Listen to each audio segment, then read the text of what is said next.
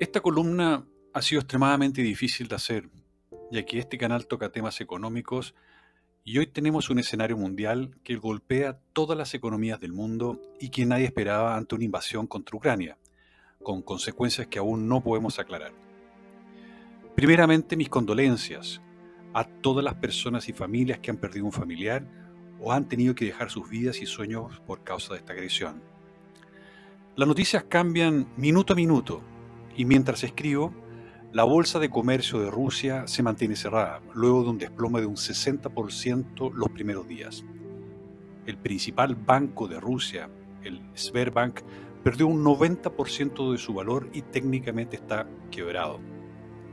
El rublo, la moneda rusa, se desplomó un 40%, lo que en términos prácticos todos los productos importados son ahora un 40% más caros, golpeando el bolsillo del ciudadano común ruso. Las reservas en Rusia de los aproximadamente 600 mil millones de dólares están congelados, 400 mil millones por represalias de gobiernos extranjeros, y esto no tiene precedentes. Las tarjetas de crédito Visa y Master no pueden ser usadas en Rusia, teniendo como alternativa el sistema de tarjetas de crédito chino se congeló el rescate de fondos de cuentas corrientes y se ha limitado el envío de dineros al extranjero. Estados Unidos es el principal controlador de servidores de criptomonedas del mundo y se está estudiando controlar los movimientos dado que Rusia está desviando sus compras y ventas con este mecanismo, afectando la valorización de esta moneda virtual. Putin vive un desastre interno no esperado después del fracaso de su guerra rápida, que cada día se torna más compleja y las muertes reconocidas por Rusia son de al menos 700 soldados.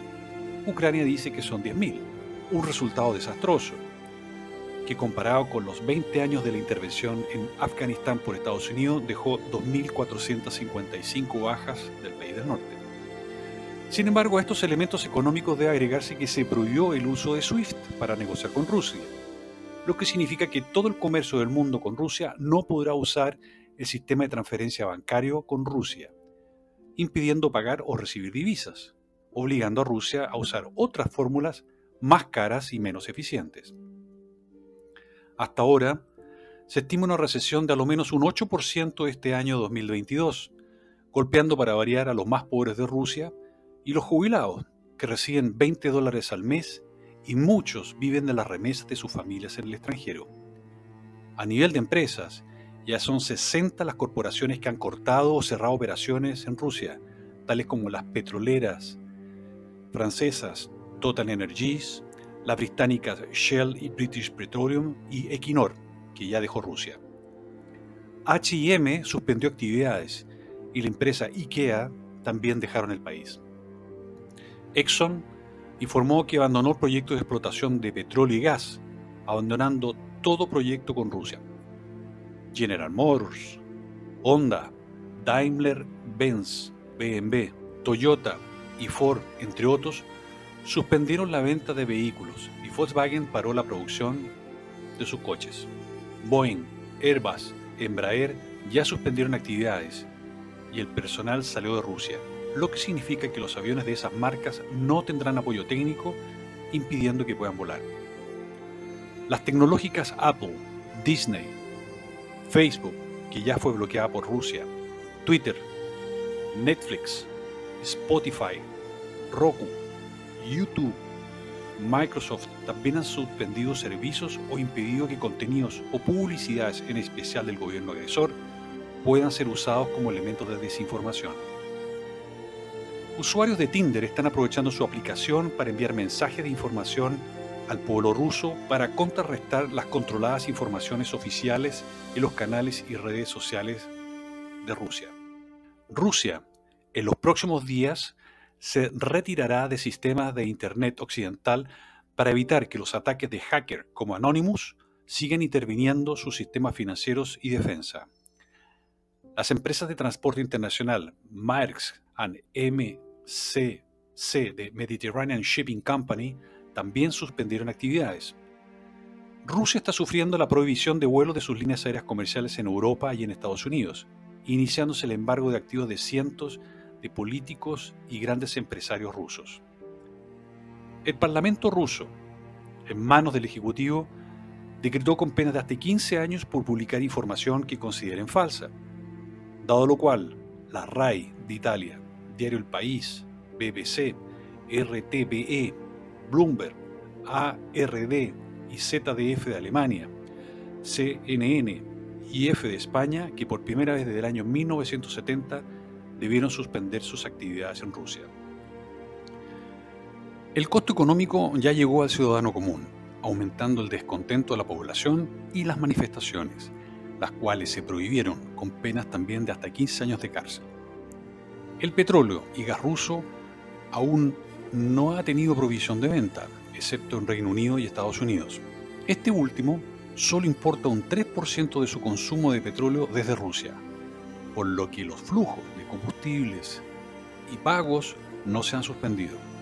Sin embargo, otros países occidentales estudian prohibir las compras, lo que perjudicaría el 35% del total de las ventas de Rusia y golpearía los precios y las economías del mundo. Microsoft se hizo cargo para la defensa cibernética de Ucrania cuando descubrieron que un software malicioso llamado Foxblade, nunca antes visto, estaba atacando desde Rusia todos los sistemas bancarios e informáticos de Ucrania y Elon Musk ya está entregando cobertura estratégica desde Internet con sus satélites al gobierno de Kiev. Airbnb está permitiendo que 100.000 refugiados puedan permanecer sin costo en los países de acogida y ayudando a encontrar residencia definitiva. La unidad de Volkswagen Skoda en la República Checa también están ayudando a los refugiados con cursos de idioma y empleos. China está tomando una posición pragmática. China exporta en este momento 2,5 trillones de dólares al mundo y solo 47 mil millones a Rusia. China no puede enemistarse con Occidente. Y esta guerra le ha enseñado que una invasión eventual sobre Taiwán puede significar también una gran alianza internacional contra China. Pero la pérdida para China es aún mayor, ya que su Belt and Road Initiative, la ruta de intercambio comercial para unir China por carretera, ferrocarriles con Europa y el mundo, pasa por tierras rusas y Bielorrusia, lo que en la práctica el comercio con toda Europa se verá afectado por las sanciones impuestas a Rusia, que impiden que empresas de carga o productos que pasan por esos territorios lleguen finalmente a Europa. Lo anterior no implica un abandono de China a Rusia, ya que entre ambos tienen un pacto económico contra el dólar y contra Occidente. Y China está bloqueando en sus canales de noticias que avalen contra Rusia, impidiendo llamar a los ataques contra Ucrania una invasión, sino que, abre comillas, una especial operación militar, cierre comillas, y en la medida que los ataques se mantengan, es muy factible que China intensifique su apoyo económico y estratégico a Rusia. En lo alimenticio, China será la principal perjudicada de la guerra entre Rusia y Ucrania, ya que es el principal comprador de maíz de Ucrania, como también le afecta el mayor precio del petróleo, ya que China es el mayor comprador de petróleo del mundo.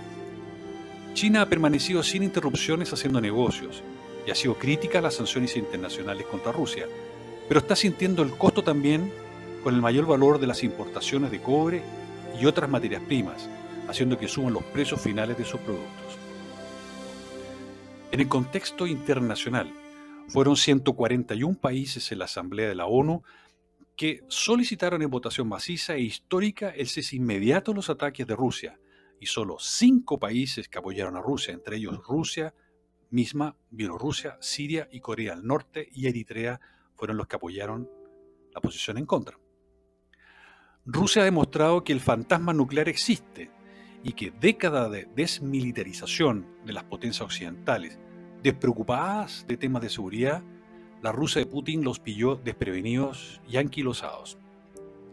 Suecia y Finlandia, luego de las amenazas de Putin, han comenzado la sustitución de negocios y compras de Rusia, acelerando el ingreso a la OTAN y perjudicando en forma indefinida las relaciones bilaterales, tanto en lo político como en lo comercial con Rusia, y rompieron su ancestral neutralidad al donar miles de armas a Ucrania. Europa, además de bloquear el acceso de buques de Rusia a sus puertos y a pesar de la dependencia de Rusia como proveedor de energía, congeló el billonario proyecto Nord Stream 2, que proveería de gas a Alemania y otros países. Los países de Europa están aprendiendo la lección y hay creciente presión de sus electores para diversificar sus proveedores y reactivar la producción local de energía nuclear y termoeléctricas, tales como Alemania, cuya fuerte dependencia del gas y petróleo ruso están aumentando la importación de carbón de otros países. Y el escenario de largo plazo es bajar drásticamente su dependencia energética de Rusia. Y las continuas declaraciones y acciones de Putin alejan la creación de puentes diplomáticos y menos los comerciales. Los conflictos bélicos no son gratis y también tienen reglas y leyes. Rusia continúa infringiendo muertes de civiles e importantes daños físicos e infraestructura pública y privada. Estos daños, una vez evaluados en su magnitud económica, proseguirán con juicios internacionales contra Rusia, golpeando su economía y eventualmente caerán contra Putin. En el tema inmigración, como comparación, en Venezuela han salido casi 6 millones de personas en 20 años. Y en casi dos semanas han salido más de 1,8 millones de emigración forzada, principalmente de mujeres, niños y ancianos ucranianos, y generará un fuerte impacto económico en los países que reciben este éxodo. Solo en Polonia están llegando 50.000 refugiados diarios, un país que ha sido adverso a la inmigración. Pero el componente histórico, la causa humanitaria y su historia de situaciones similares con los rusos han acogido compasivamente a los ucranianos.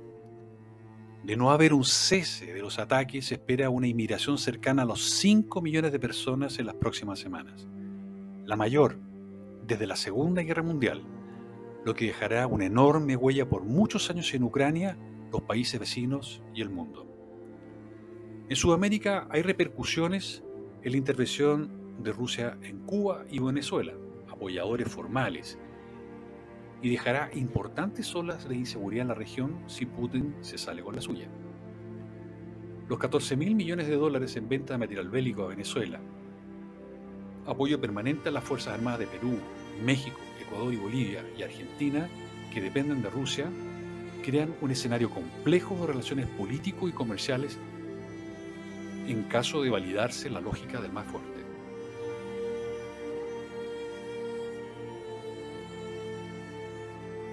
Económicamente, ¿cómo nos afecta el conflicto? Rusia es el segundo mayor productor del mundo de petróleo y hoy el valor del barril es un 30% más alto que previo a los ataques. JP Morgan, una empresa de análisis internacional, informa que de continuar las acciones bélicas, el precio podría subir hasta los 185 dólares el barril. En Chile, el petróleo afecta a más del 70% de los productos y servicios, lo que redundará en una mayor inflación. En forma inmediata subirán los precios de la benzina, la parafina, el costo de los transportes y afectará directamente a los pasajes aéreos, lo que golpea nuevamente a esta alicaída industria. Rusia y Ucrania representan el 29% de las exportaciones mundiales de trigo, casi el 19% de las exportaciones de maíz y el 80% de las exportaciones de aceite de girasol, lo que hará que se incremente el precio del pan y sus derivados. Se esperan nuevas alzas a la inflación, lo que impactará nuevamente a los más pobres. Rusia y Ucrania producen el 31% de la cebada del mundo, lo que hará que suba el valor de las cervezas. La invasión generó una subida de un 180% del valor de los fertilizantes, ya que tanto Rusia como Ucrania son grandes productores mundiales. Esto hará que la producción agrícola de todos los países de nuestra región que usan este insumo se encarezca y por ende los productos agrícolas serán más caros o disminuya su oferta para el consumidor. La mitad de la población del mundo dependen de los fertilizantes para su alimentación y la producción de alimentos y algunos cultivos pueden caer su producción en un 50%. Y Brasil importa, por ejemplo, el 85% de sus fertilizantes, y en su gran mayoría desde Rusia. Las últimas noticias informan que Rusia suspendió la producción de fertilizantes y los analistas internacionales como JP Morgan informan que Rusia se acerca a un colapso económico similar al de 1998. La inflación de productos repercutirá en los bolsillos de todo el planeta, desde Egipto, que importa granos para sus 100 millones de habitantes, o para Chile, que importa petróleo y gas, lo que hará aumentar el gasto y disminuyamos el consumo de otros bienes y servicios, impactando en una mayor dificultad de reactivación económica y aumentando el desempleo. Ahora que el planeta más lo necesitaba, y después de la crisis sanitaria de dos años que dejó débiles a la mayoría de las economías del mundo, con altos desempleos, empresas quebradas y enormes deudas que deben ser pagadas con tasas de interés más altas. El aumento de los precios de algunas de las materias primas que producimos puede afectar positivamente nuestras exportaciones. Sin embargo, este mayor precio repercutirá también en otros productos que estamos importando y también en la menor actividad económica a nivel global. La incertidumbre mundial juega hoy un papel importante al verse detenidas muchas inversiones en diversos países, alejando la creación de empresas y por ende de nuevos y mejores empleos. En conclusión, esta guerra contra un Estado democrático sin provocaciones, aun cuando esté muy lejos de nuestras fronteras, no solo nos debe impactar por las terribles muertes que no, tienen precio y millones de desplazados, también está dejando un país destruido, Ucrania, y que sin que nos hubiesen consultado, estamos participando en estos ataques, pagando con nuestros sueldos y ahorros el costo de este absurdo. La estamos pagando todos con inflación, con menos productos o más caros, y restando recursos a otros fines sociales o de bienestar a los ciudadanos del mundo por el desvío de enormes cantidades de recursos para rearmar los países. El pueblo de Ucrania posiblemente perderá la guerra, pero Rusia ya perdió la batalla económica para este 2022 y repercutirá en su economía por muchos años, pero su daño reputacional puede durar una generación y nacerá una nueva configuración de fuerzas económicas y políticas para defenderse de posibles ataques de un Estado a otro, y que fue violada por Rusia, según la Carta Fundamental de la ONU este 24 de febrero del año 2022. El tiempo juega en contra Rusia por el estrangulamiento económico que los países le están aplicando, afectando directamente a las inversiones en dicho país y con sus consecuencias al resto del mundo. Chile tiene un problema mayor aún, ya que la nueva constitución con su espíritu refundacional y expropiatorio generan una nueva y gran incertidumbre interna. De aprobarse esta constitución, Chile tendrá grandes dificultades para la creación de empleos y nuevas empresas, ya que para lograr estabilidad se requiere el respeto a la propia vida. Las demandas sociales se verán truncadas por el bajo o nulo crecimiento de la economía y será un peligroso elemento de eventuales conflictos sociales. Si te ha gustado el contenido de este video, danos un me gusta, suscríbete a nuestro canal y comparte esta información, porque todo el mundo merece conocer los hechos. Una vez más, gracias por ver Latin Markets. Nos vemos en un próximo programa.